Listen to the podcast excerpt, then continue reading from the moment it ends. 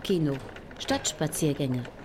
Konzeption und Umsetzung Henriette Fridoline Schmidt. Wandere mit mir durch Kopf und Stadt von Münchner AutorInnen. Schlüpfe in eine völlig neue Perspektive und entdecke bekannte und unbekannte Winkel der Stadt.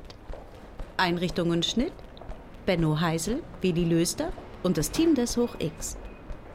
Statt an der Theaterbar einen Wein zu trinken, könntest du ihn ganz allein genießen oder den Betrag über PayPal spenden an henriette-schmidt.web.de, um dieses und weitere Projekte zu unterstützen. Folge 3 aus dem Roman Seidenschwarz.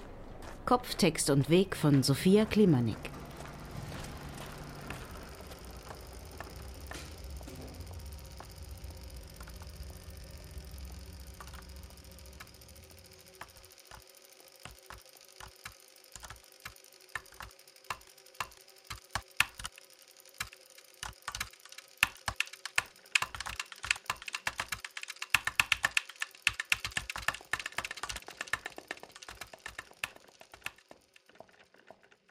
Auf dem Weg zu Kaspar kommt man an einem Sexshop vorbei. Als ich ihm gesagt hatte, dass dies der Satz sei, mit dem ich anfangen würde, über ihn zu schreiben, da hatte er die Stirn gerunzelt und gefragt, ist das alles, was dir zu mir einfällt? Und ich hatte geantwortet, ja.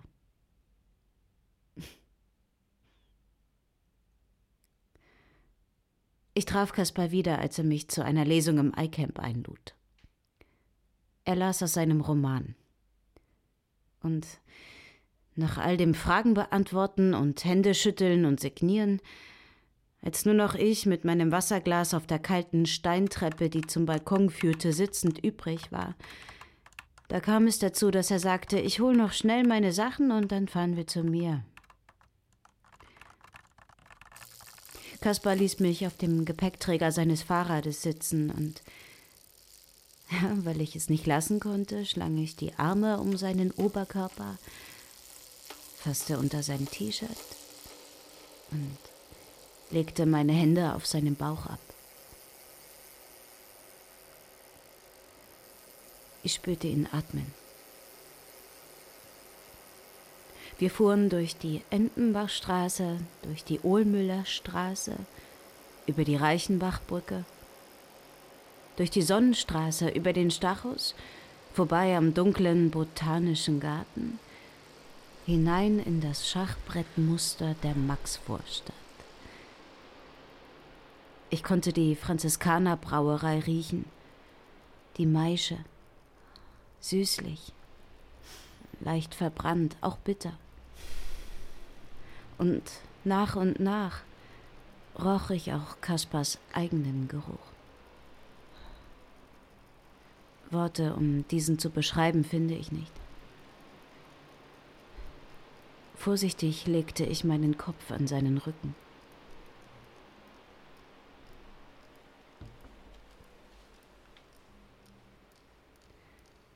In der Gabelsberger Straße ließ Kaspar sein Fahrrad ausrollen. Ich stieg ab. Kaspar führte mich durch einen Innenhof und eine hölzerne Eingangstür in ein dunkles Treppenhaus. Er knipste das Licht an. Ich blinzelte. Wir müssen in den zweiten Stock. Schaffst du das mit deinen Schuhen? Ich nickte.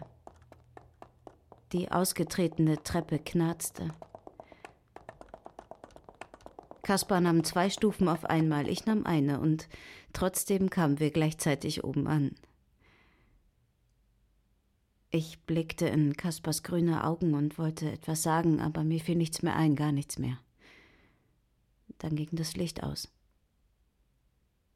Es war stockdunkel und still.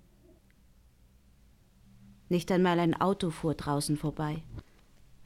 Keine Geräusche aus der Nachbarwohnung nur unser Atmen. Vom Treppensteigen.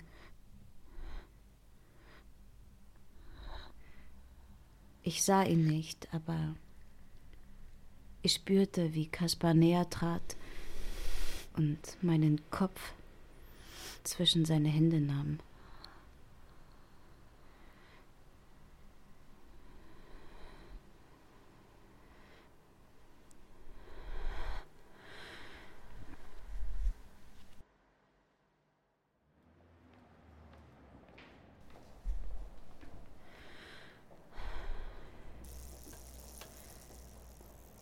Sechs Monate. Kaspar und Christine waren seit sechs Monaten ein Paar. Sechs Monate, dachte ich, als ich draußen auf mein Fahrrad stieg. Sechs Monate. Und fünf davon wohnte Christine mit mir in der alten Wohnung meiner Großmutter. Ja, wie hatte das passieren können? Hatte ich tatsächlich nicht protestiert? Hatte ich tatsächlich gesagt, ja, okay, ja, ja, ist okay für mich, ja. Ja, anscheinend hatte ich das, sonst würden jetzt nicht drei Packungen Knuspermüsli in meiner Küche stehen, von denen ich heute Mittag, als Christine noch in ihrer Pädagogikvorlesung gewesen war, eine vollständig in mich hineingelöffelt hatte, ohne Milch. Mit dem festen Vorsatz, gleich im Anschluss eine neue Packung zu kaufen, damit ich das nicht erklären müsste und es würde keine Metalldose geben mit einem blumenkränzten Etikett Backzutaten und keine Spätzlepresse mit verschieden großen Einsätzen. Und ich würde nicht jeden Tag wieder fragen, kommt Kaspar später noch? Kaspar. Kaspar. Tja, Kaspar gab jetzt Schreibwerkstätte für Schüler. Bezahlt gefördert von der Landeshauptstadt München, neben seinem Studium. Und was tue ich? Neben meinem Studium nichts. Essen. Das tat Kaspar auch, und zwar meistens das, was ihm Christine gekocht hatte. So auch jetzt. Gleich. In meiner Küche. Ich konnte da nicht dabei sein. Ich konnte nicht zu Hause bleiben, in meiner eigenen Wohnung.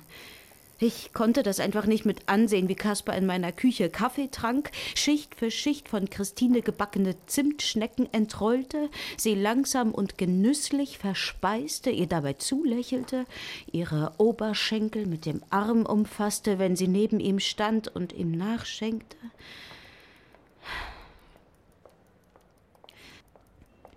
Aber das kann ich doch auch nicht. Ich kann doch auch nicht draußen sein, da ist doch auch überall Kaspar.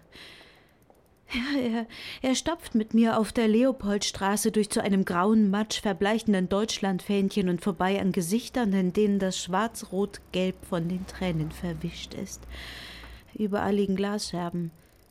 Die Leopoldstraße ist vorsorglich für den Verkehr gesperrt worden, in der Hoffnung, dass es heute etwas zu feiern geben könnte, hat es aber nicht. An der Kreuzung Georgenstraße hält noch jemand einen Pokal aus Pappe in die Höhe, der im Regen schmilzt. Sonst überall hängende Schultern. Aber Kaspar hält mich im Arm, bahnt uns mit dem anderen einen Weg durch die Menge. Ein Polizeiauto wirft blaue Schatten auf sein Gesicht.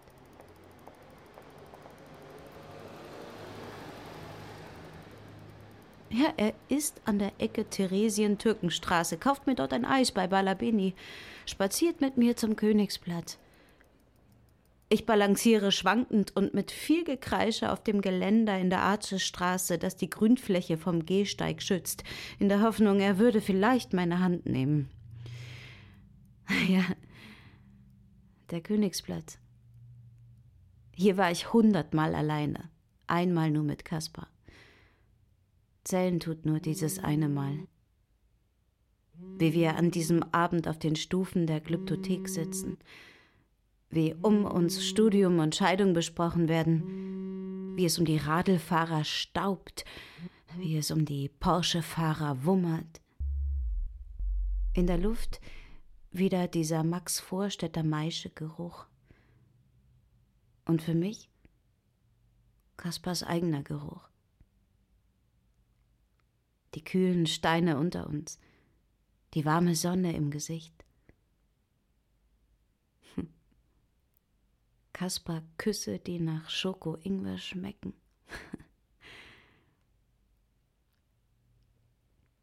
Aber im Schachbrettmuster der Max-Vorstadt führen alle Wege in die Gabelsberger Straße. Eine Einbahnstraße. Ich vor dem McDonalds auf ihn wartend, Wahrscheinlich waren wir vorher im Atomic. An meinem Handgelenk der Stempel, den Kaspar mit einem Stabilo nachgemalt hat, um dann sein Handgelenk gegen meines zu pressen, damit er keinen Eintritt zahlen muss. Wer es mich langsam nervt. wie er es mir sofort ansieht, als er wieder auf die Straße tritt. Hey, magst du Pommes? Nein. Was ist los? Ja, Kaspar, was ist los? Was ist denn das jetzt alles? Muss es denn etwas sein? Nein. Nein, ja, du, du, du hast schon recht, ja. Nein. Wir, wir, wir sind halt Freunde, oder?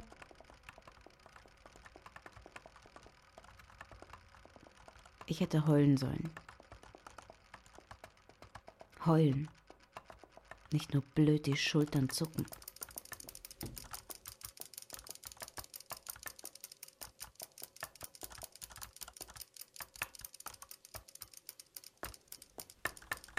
Ich schob mein Fahrrad bis vor Kaspars Hofeinfahrt.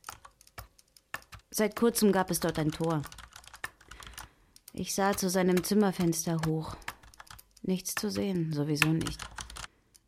Wahrscheinlich war er schon bei Christine. Auf der anderen Straßenseite blinkte das Schild des Sexshops neongrün.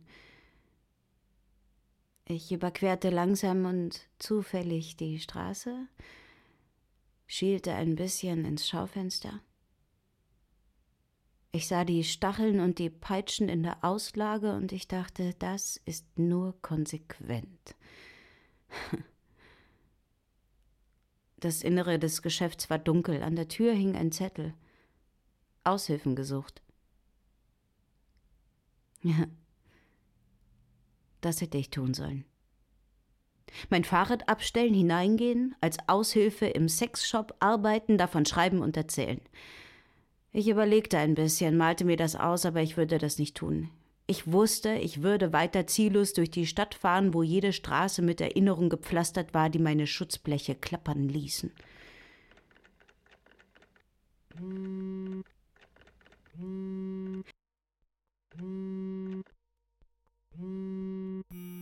An irgendeinem Samstag gingen wir weg in irgendeinen neuen Club.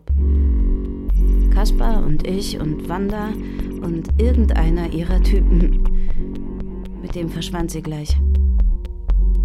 Ich stand mit Kaspar an der Bar, trank Weinschorle, eine, zwei, dann war's egal. Um uns herum die Party. Der Bass. Auf Kaspars Telefon, das auf dem Tresen lag, flammte immer wieder Christines Name auf. Er drückte sie weg, bestellte Wodka, eine Flasche. Irgendwann tauchte Wanders Gesicht mit riesigen Pupillen wieder vor uns auf.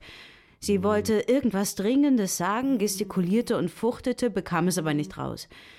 Wir gingen. Kaspar die Wodkaflasche unterm Arm. Draußen zündete sich Kasper eine Zigarette an. Mein Herz bricht, wenn ich ans Atomic denke. Äh, Wanda kicherte. Ich wickelte meinen Schal noch enger um den Hals. Also, wir gehen noch ins Harry Klein. Über die Reichenbachbrücke, durch die Sonnenstraße, über den Stachus. Kaspar kotzte. Wanda knutschte. Ich zog Taschentücher aus meiner Handtasche und gab eins nach dem anderen an Kaspar weiter. Ich beugte mich zu ihm runter. Kannst du Tram fahren oder sollen wir nach Hause laufen? In der Tram stand ich vor Kaspar. Er lehnte mit dem Kopf an meinem Bauch. Ich streichelte ihm über die Haare, murmelte irgendwas. Hey, Nike, wenn du auf Kaspar stehst, dann sag's ihm doch einfach, ja. Für Wanders Typen war das wohl alles sehr einfach. Kaspar war in meinem Bauch eingeschlafen. Ich verließ Kaspars Wohnung irgendwann am nächsten Vormittag. Die Sonne stach vom knallblauen Himmel. Der Typ auf seiner Vintage Vespa knatterte direkt durch mein Gehirn. Und ich dachte, wie viele Tage willst du eigentlich noch so anfangen? Verkatert, auf hohen Schuhen, vorbei an diesem Sexshop, am McDonalds vorbei, die enge Augustenstraße hinauf, wo dich die Fahrradfahrer töten wollen. Was muss passieren, Nike? Was? Du bist hingegangen, du bist weggegangen, du bist zurückgekommen, du hast abgewartet, du bist geduldig geblieben, du hast alles getan, du hast jeden Stein umgedreht, du hast deine Hand an den Hausmauern entlang gleiten lassen, du hast geschwitzt und gefroren, du bist Radl, Bus und Tram gefahren, du bist gelaufen, hundertmal vor und zurück, auf der Stelle, in Gedanken, schriftlich, am Telefon, mit Wanda, in deinem Tagebuch, auf deinem Laptop, mit der Kamera und mit dem Skizzenbuch. Da ist nichts mehr übrig. Die Geschichte ist erzählt.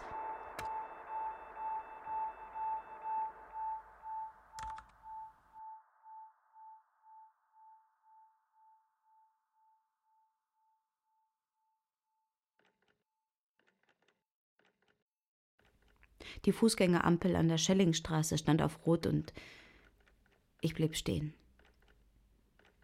Atmete aus. Gegenüber, vor dem Jagerhansel, stand ein kleines Bäumchen, das mir in all den Jahren niemals aufgefallen war. Es blühte weiß und prachtvoll. Es sprießten schon die ersten grünen Blättchen und als die Ampel für die Autos auf Rot schaltete und die Stadt für einen Augenblick zum Erliegen kam, hörte ich eine Amsel zwitschern. Das war es also. Ein Baum, ein Vogel, der Himmel, ein Haus, eine Straße. Und zu Hause würde ich mich an den Laptop setzen und das alles aufschreiben und es würde fürchterlich werden. Und dann würde ich mein E-Mail-Postfach und den Text an alle schicken an Wanda und ihren Typen, an meine Mutter und meinen Vater, an meine Schwester und Christine und dann auch noch an Kaspar.